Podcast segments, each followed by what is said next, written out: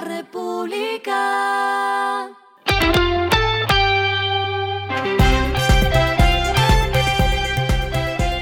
Al final de la jornada, esto es lo que debes saber sobre el comportamiento de los negocios, las finanzas y la economía. Las movidas de hoy fueron. ARA abrió en Valle del Cauca su primera tienda bajo el modelo empresarial de franquicia. Con esta nueva apertura, el modelo de franquicias de tiendas ARA completa 13 puntos de venta en Bogotá y Villavicencio. La meta de la empresa es cerrar este año con 15 tiendas bajo este modelo. Wingo inaugurará nueva ruta con Venezuela desde la capital antioqueña hacia Caracas. El trayecto será operado tres veces por semana y tendrá su primer despegue el próximo 16 de enero, reforzando así sus operaciones. Wingo ofrecerá sus vuelos entre el Aeropuerto Internacional José María Córdoba, que presta sus servicios a Medellín, y el Aeropuerto Internacional de Maiquetía, que sirve a Caracas, inicialmente los días martes, miércoles y sábado. Oracle anunció una nueva movida empresarial en Colombia. Se trata de la apertura de la primera región de nube pública en el país, la cual tuvo una inversión de más de 100 millones de dólares. En esto, Claro figurará como aliado de Oracle siendo anfitriona en la nueva región de nube Bogotá. Lo que está pasando con su dinero.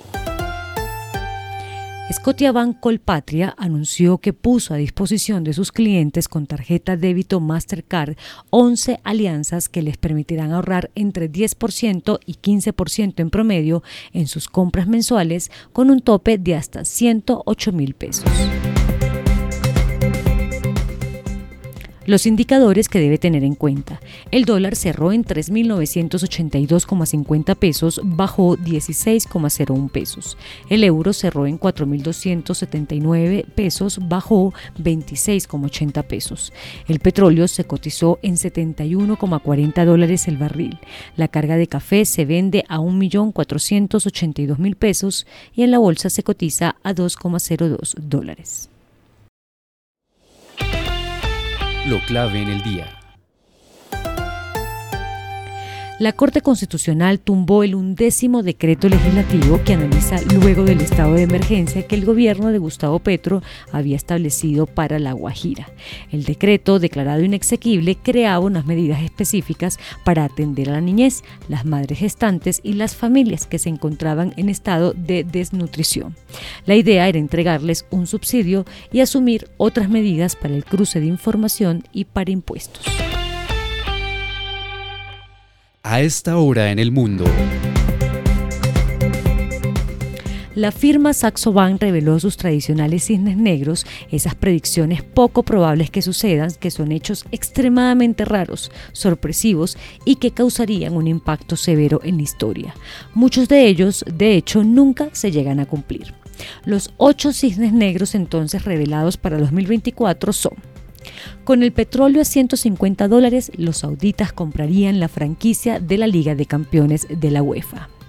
Habrá una crisis en salud por la obesidad, pues las personas seguirán esperando por sus medicamentos y dejarán de hacer ejercicios. El capitalismo llegará a su fin en Estados Unidos, donde se potenciará la demanda de bonos del Tesoro ante un déficit de 10% del PIB. La inteligencia artificial se vuelve en contra de la humanidad y amenaza esquemas de seguridad nacional. Los países deficitarios forman el Club de Roma para negociar términos comerciales. Robert F. Kennedy Jr. gana las elecciones presidenciales de Estados Unidos de 2024.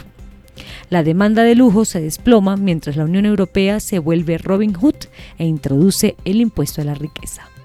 Y el último cisne negro que proyectan es Japón se ve obligado a abandonar el control de la curva de rendimiento.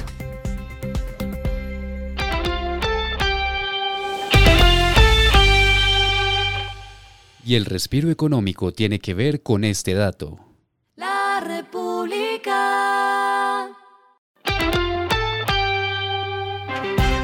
Según el informe de la Asociación Internacional de Congresos y Convenciones, Colombia se sitúa en el tercer puesto del ranking de América Latina de los países que más eventos y reuniones han realizado este año. Si lo analizamos por ciudades, de un total de 63, Bogotá es la novena ciudad que más eventos organizó en la región con un total de 33 encuentros. Medellín se ubicó en el puesto 18 con un total de 22 eventos. Le sigue Cartagena que ocupó el puesto 20 con 21 citas y por primera vez en el listado Barranquilla apareció en el puesto 63 con 5 eventos organizados.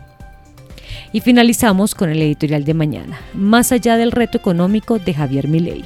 El mandato del peculiar nuevo presidente de Argentina no puede ser un salto al vacío para la tercera economía de Latinoamérica, al tiempo que debe ser una derrota al saqueo.